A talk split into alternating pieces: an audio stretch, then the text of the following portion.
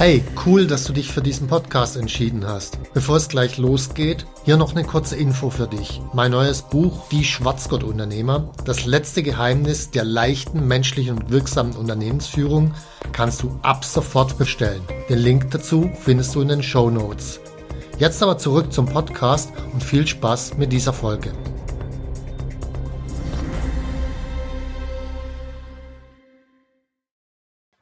Meine Arbeitsmethodik und welche drei verbreiteten Glaubenssätze mich früher am meisten bei effizientem Arbeiten limitiert haben.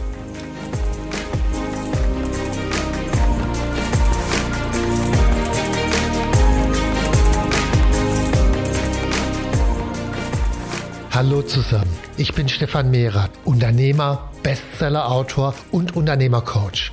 Ich bin davon überzeugt, dass Unternehmersein die geilste Lebensform der Welt ist. In diesem Podcast möchte ich dich, wie meine jährlich über 1000 Seminarteilnehmer, dabei unterstützen, zum besten Unternehmer zu werden, der du sein kannst, zum Schwarzgurt-Unternehmer.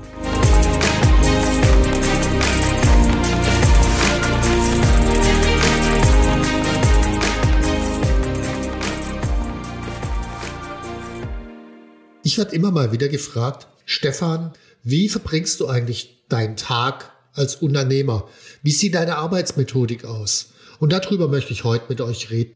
Ich möchte euch Einblick in meine Arbeitsmethodik geben und vielleicht könnt ihr ja das ein oder andere für euch übernehmen. Also es beginnt auf jeden Fall vorne mit einer ganz einfachen Sache. Und zwar damit, allen unnötigen Mist zu eliminieren.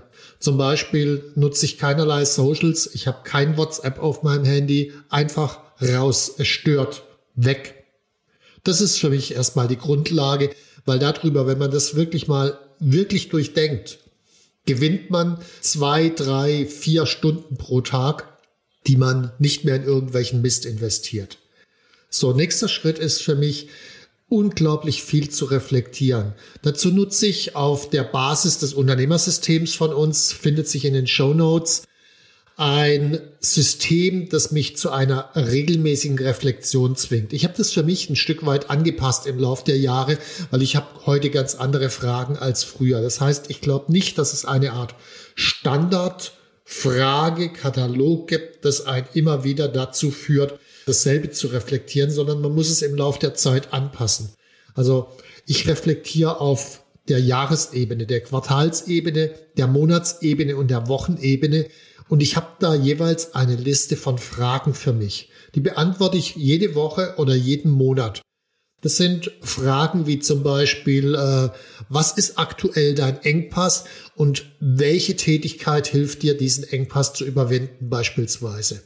Oder an welcher Stelle wirst du im nächsten Monat die Strategie deines Unternehmens, Unternehmercoach überarbeiten und so weiter. Also solche Fragen.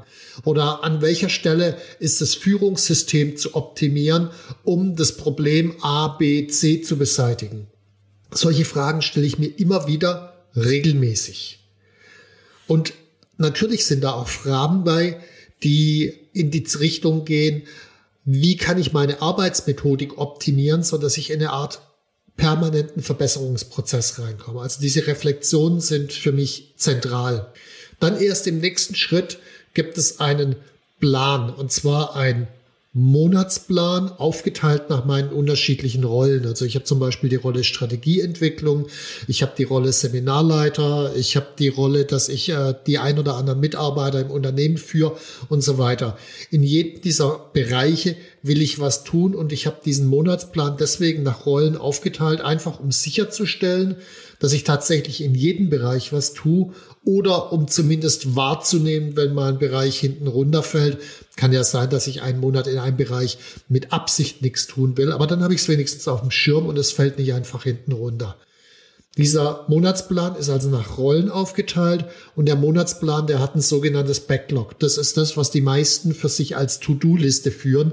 To-Do-Liste habe ich nur für den Tag, komme ich gleich zu. Es gibt ein Backlog und ein Backlog, das sind alle Ideen drin, was irgendwann mal noch gemacht werden muss.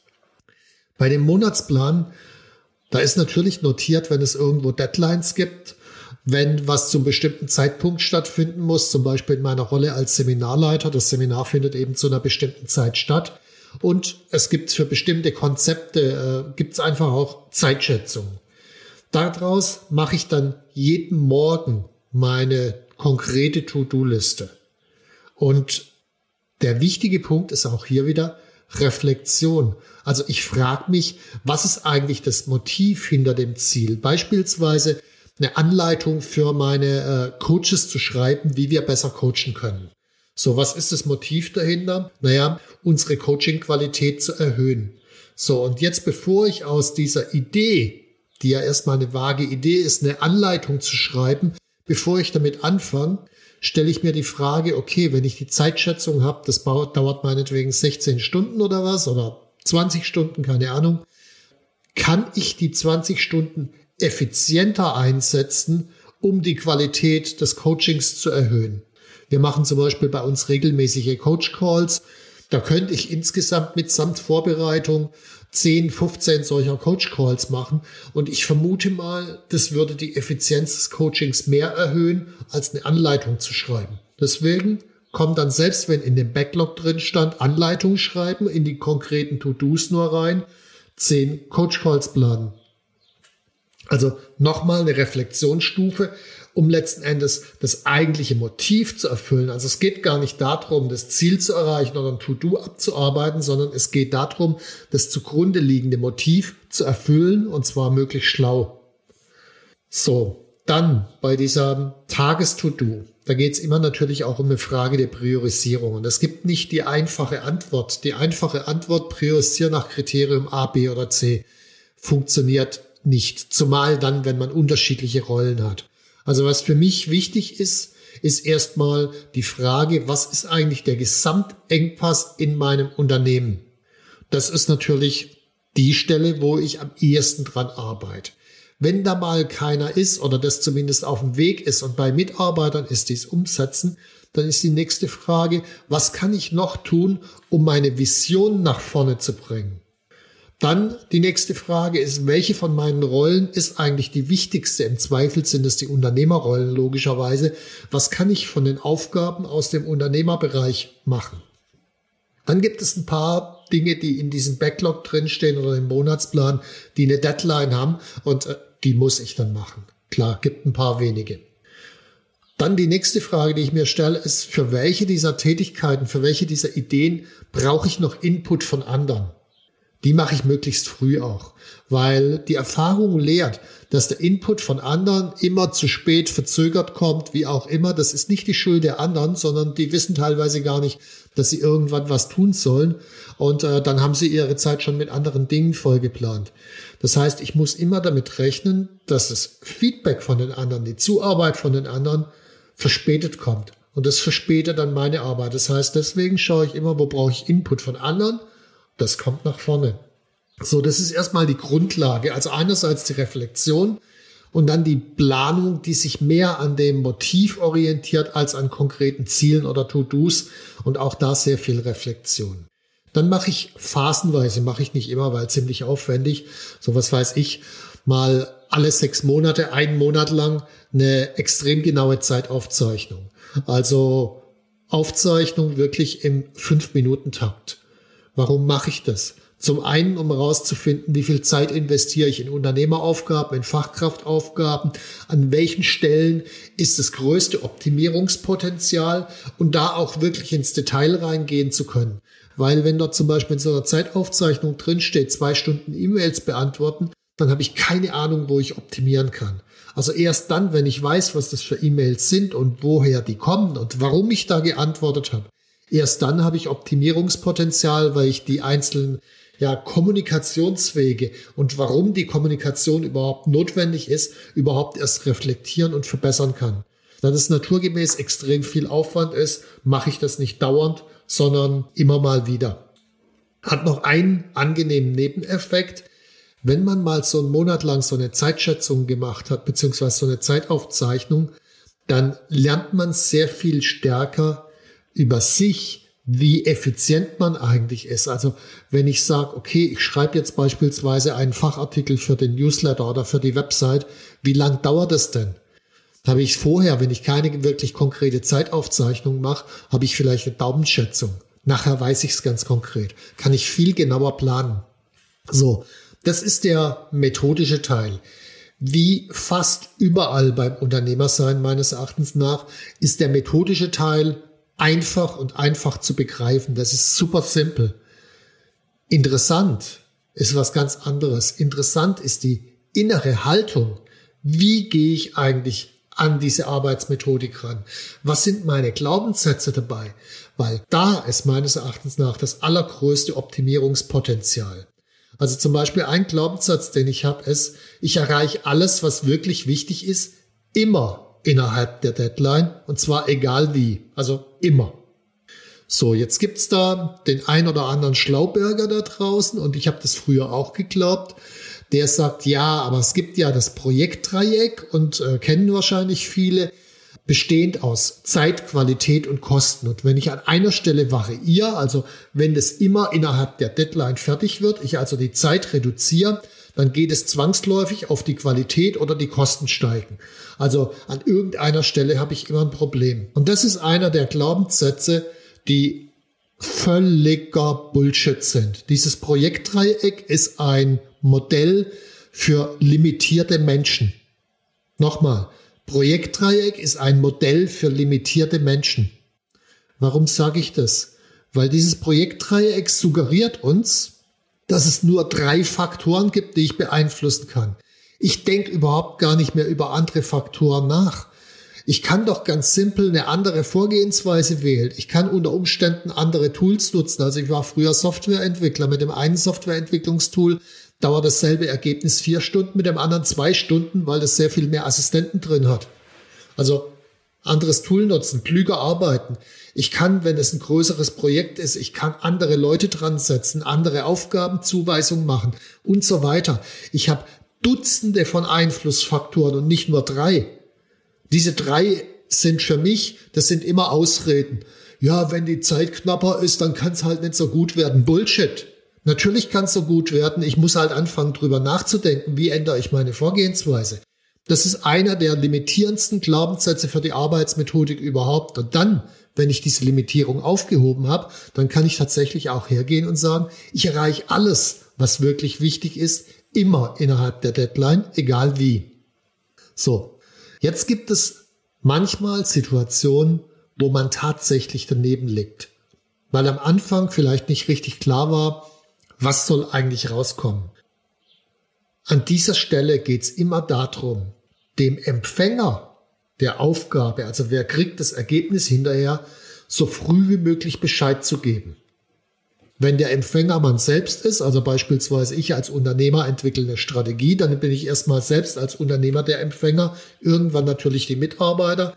Aber wenn der Empfänger ich selbst bin, muss ich es natürlich mir mitteilen. Und dann ist die Frage als nächstes, okay, kann ich dann nicht wieder andere Vorgehensweise wählen, andere Tools einsetzen, kann ich einen Berater zuziehen, weiß der Henker was, es gibt tausend Möglichkeiten, wie ich das dann trotzdem noch machen kann. Aber dazu muss ich mir so früh wie möglich eingestehen, hey, Moment mal, so wie ich es jetzt angehe, wird es nichts. Dann kann ich es noch ändern. So, dann gibt es so einen tollen Hinweis, der meines Erachtens nach auch ein Konzept für Verlierer ist in diesen ganzen Zeitmanagement-Systemen. Und zwar halt dir immer einen Puffer frei. Plan dir maximal 80 Prozent ein. Weil es kommt immer irgendwas dazwischen. Halte ich für völligen Bullshit. Ich nehme für mich lieber ein bisschen mehr an, als ich schaffen kann. Also so 105 oder 110 Prozent. Warum mache ich das? Weil das führt dazu, dass ich automatisch die Lücken und das unproduktive Arbeiten und unproduktive E-Mails von A nach B schieben und zwischendurch irgendwo mit jemand eine halbe Stunde rumquatschen, das ist einfach Streich. Das findet dann nicht mehr statt, weil ich weiß, hey, Moment mal, ich bin komplett voll. Wenn ich weiß, ich bin nur zu 80 Prozent ausgelastet, ah ja, dann kann ich hier mal ein bisschen quasseln, dort eine E-Mail schreiben, hier mal ein bisschen im Internet rumsurfen. Nee, wenn ich weiß, ich bin komplett voll, dann passiert das einfach nicht. Also, das ist Schwachsinn, sich nur 80 Prozent auszulasten. Weil selbst wenn ich das mache, die Erfahrung lehrt ja, ich werde hinterher eh nicht fertig. Witzigerweise, wenn ich 105 oder 110 Prozent plan, werde ich fertig, weil ich meine Arbeit ganz anders angehe. So, Ich spreche von 105 oder 110 Prozent. Ich spreche nicht von 120 oder 150 Prozent. An der Stelle ist es notwendig, anderen auch Grenzen zu setzen. Also beispielsweise, Mitarbeiter kommt rein, hey Chef, kannst nicht das und das noch für mich machen? Ist die Antwort nein. Wenn ich schon vollgeplant bin, mache ich das einfach nicht. Anderen Grenzen zu setzen, notfalls in Konflikte reinzugehen. Das ist absolut notwendig, sich zu beschützen. Wir brauchen auch Zeiten, wo die Türe zu ist und dann ist die Türe zu und äh, nebenbei das Telefon aus und das E-Mail-Programm, das Outlook auch aus, also dass wirklich keine Störung reinkommt. Grenzen setzen, sonst habe ich eh keine Chance, so einen Plan aufrechtzuerhalten. Dann nächster Punkt. Ich setze mir grundsätzlich Deadlines bei wirklich wichtigen Dingen. Zum Beispiel, wenn ich meine Bücher schreibe, das Wichtigste ist, bevor ich ein Konzept habe für das Buch, mache ich den Vertrag mit dem Verlag. Und in dem Vertrag steht drin, wann ich das Buch abgebe. Also bei den drei Büchern, die ich jetzt geschrieben habe, war es immer der 31.8., war der Abgabetermin. Zweimal habe ich es am 31.8. abgegeben, einmal war es der 30.8. Also sich immer eine Deadline zu setzen. Das ändert das Denken. Ich gammel und lümmel nicht so viel rum, sondern ich fokussiere und arbeite an dem Ding, weil ich weiß, hier ist die Deadline. Und die Deadline vor sich selbst auch ernst zu nehmen. Also ich habe dann auch ein Feedback gekriegt. Ja, du bist jetzt aber auch so ziemlich der einzige Autor, der das Buch innerhalb der Deadline abgibt. Mag sein, aber nur so kommt man vorwärts. Setz dir eine Deadline, halt sie ein. So, dann noch so ein, so ein äh, bescheuerter Glaubenssatz, den ich früher selber auch hatte, ist, ein guter Plan ist eine Voraussetzung für einen Erfolg. Das ist Bullshit. Guter Plan führt immer dazu, dass die Dinge übermäßig komplex und langsam werden. Der Jack Welch, der ehemalige CEO von General Electric, der hat mal gesagt, Handeln reduziert Komplexität. Und dieser Satz, der ist unglaublich klug. Handeln reduziert Komplexität. Fang an mit den Dingen. Nochmal zum Buch. Tag eins und Tag zwei, wenn ich mich da zum Schreiben zurückziehe, ist Planung. Also zwei Tage Planung, am Tag drei fange ich an zu schreiben. Das heißt, extrem kleiner Plan, sehr schnell anfangen. Weil beim Anfangen kriege ich relativ schnell mit, oh, wo fehlt noch was, wo funktioniert was nicht. Das heißt, das Tun bringt mir ein Feedback und das Feedback hilft mir, mich zu fokussieren und die relevanten Dinge zu lösen. Wenn ich plane, bevor ich was tue, dann kommt irgendwelcher wabernder Bullshit raus, der einen überhaupt nicht voranbringt. Auch in Projekten. An den meisten Stellen empfehle ich so wenig wie möglich umfangreiche Konzepte, weil kein Plan übersteht den Feindkontakt. Das gilt allerdings nur dann, wenn ich eine Chance habe, das noch später zu ändern. Also wenn ich immer wieder den Plan anpassen kann. Geht in den meisten Fällen. Wenn ich eine Unternehmensgründung habe, kann ich immer wieder Dinge ändern, kann die Strategie ändern. Bei Projekten kann ich immer wieder die Strategie ändern. Schwieriger wird's, wenn ich beispielsweise so einen Rover auf den Mars schicke dann ist das Ding halt irgendwann mal unterwegs und dann nachträglich festzustellen, oh, das Ding hat nur drei Räder, es sollte eigentlich vier haben, das ist blöd. Also es gibt bestimmte Bereiche, da muss ich planen. Und da finde ich auch eine wirklich durchdachte Planung sinnvoll, aber in den allermeisten Fällen, da ist die Planung gar nicht notwendig. Ich hatte kürzlich mal ein Produkt, eine Idee entwickelt und habe mir gedacht, hm, ob die ankommt bei meinen Kunden, keine Ahnung. Jetzt hätte ich hergehen können und erstmal planen, planen, noch ausarbeiten, Idee und so weiter. Wäre eine fürchterliche Zeitverschwendung. Stattdessen habe ich eine Reihe von Kunden angeschrieben, habe gesagt, hey, pass auf, ich würde euch gerne folgende Veranstaltung verkaufen, kostet so und so viel Euro, die Idee ist das und das. Wollt ihr die kaufen? Anmeldeformular, direkt drunter. Das heißt, und ich habe auch dazu gesagt, also da muss man dann ehrlich sein, das Konzept steht noch nicht endgültig fest. Findet ihr die Idee gut und vertraut ihr mir? Feedback kam, ja klar, wir finden die Idee geil, wir vertrauen dir. Und dann hatte ich ein unmittelbares Feedback aus dem Markt. Ist es eine Schnapsidee von mir oder ist es eine geile Idee? Nachdem dann zurückkam, ist eine geile Idee, habe ich weiter ausgearbeitet, aber auch da nicht das komplette Konzept, sondern dann den Leuten gesagt, hey, Ihr habt früh gebucht, ihr habt mir vertraut, finde ich geil.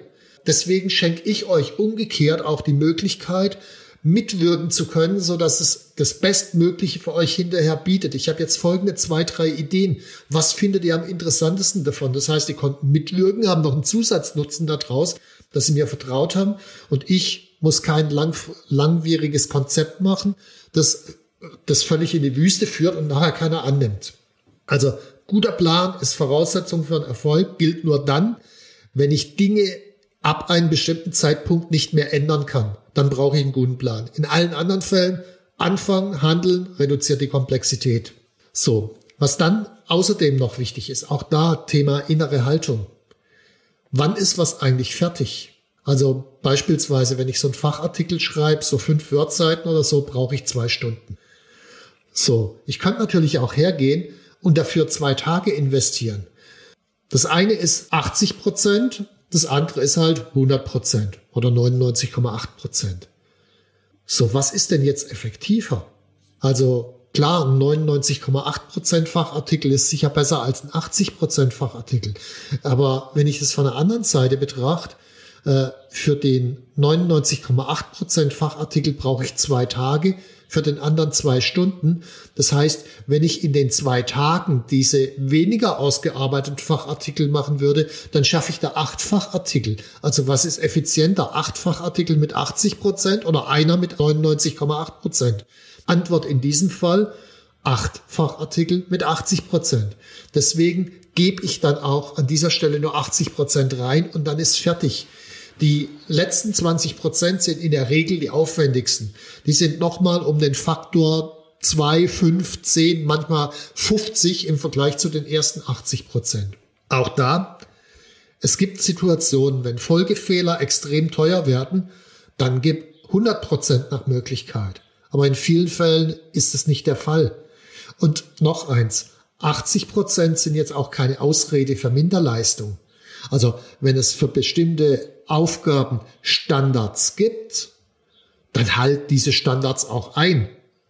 Also was weiß ich, wenn du irgendwo äh, an einer Website was, was rumfummelst und da gibt's halt ein Corporate Design für die Website, dann ist 80 Prozent heißt nicht das Corporate Design eingehalten, sondern für mich ist 50 Prozent gerade mal, wenn ich alle Standards eingehalten habe. Das andere ist noch obendrauf. Also ist immer eine Frage, was ich unter 80 oder 100 Prozent auch verstehe. Das muss man vorher entsprechend für sich abklären. Aber ganz oft, es reichen halt 80 Prozent und dann sollte man nicht 100 Prozent machen, macht keinen Sinn. Und dann der letzte Punkt für die innere Haltung ist, niemals für sich selber Ausreden zu akzeptieren. Also wenn was nicht klappt, und es klappt immer irgendwas nicht, dann habe ich entweder die Aufgabe nicht klar genug für mich definiert, ich habe anderen vielleicht keine Grenzen gesetzt, so dass was dazwischen gekommen ist. Ich habe nicht über alle Möglichkeiten nachgedacht, sondern nur über die drei von dem Projektdreieck. Ich habe nicht rechtzeitig Input von anderen reingeholt. Ich habe gedacht, ich mache alles besser selbst, statt mir einen geilen Berater zu holen, der das schon hundertmal gemacht hat und die besten Wege schon kennt. Also es gibt keinerlei Ausreden, wenn irgendwas nicht klappt. Die Verantwortung liegt immer bei mir. Egal was auch immer, die liegt immer bei mir. Und das ist auch das Geile daran, weil da ist wieder eine super Lernmöglichkeit. Da kann ich wieder reflektieren. So, damit habe ich euch einen Einblick gegeben, habe euch auch die drei Glaubenssätze gesagt, nochmal, dieses Projektdreieck. Ich nehme lieber ein bisschen mehr an, als ich schaffen kann. Also 80 Prozent Auslastung ist Käse. Und dieser Glaubenssatz, guter Plan ist die Voraussetzung für einen Erfolg, halte ich auch für Käse. Soweit erstmal, ihr habt einen Einblick da drin gekriegt, was für mich die Arbeitsmethodik ist, was meine innere Haltung anbetrifft. Und wer da jetzt noch mehr wissen will, logischerweise wie immer in den Show Notes unten. Einerseits findet ihr das Buch Der Weg zum erfolgreichen Unternehmer verlinkt. Dort ist das Unternehmersystem beschrieben. Das Unternehmersystem ist auch ein Link unten drunter. Und zur Arbeitsmethodik machen wir auch was in meinem Seminar Der Weg zum erfolgreichen Unternehmer. Und ja, ich hoffe, euch hat's gefallen, ihr konntet was mitnehmen und mir hat's jedenfalls viel Spaß gemacht. Bis zum nächsten Mal. Tschüss. Wenn dir mein Podcast gefallen hat, dann abonniere und like ihn doch einfach. Mein Ziel ist, dass du zum besten Unternehmer wirst, der du sein kannst. Zum Schwarzgurt-Unternehmer. Tschüss und bis zum nächsten Mal.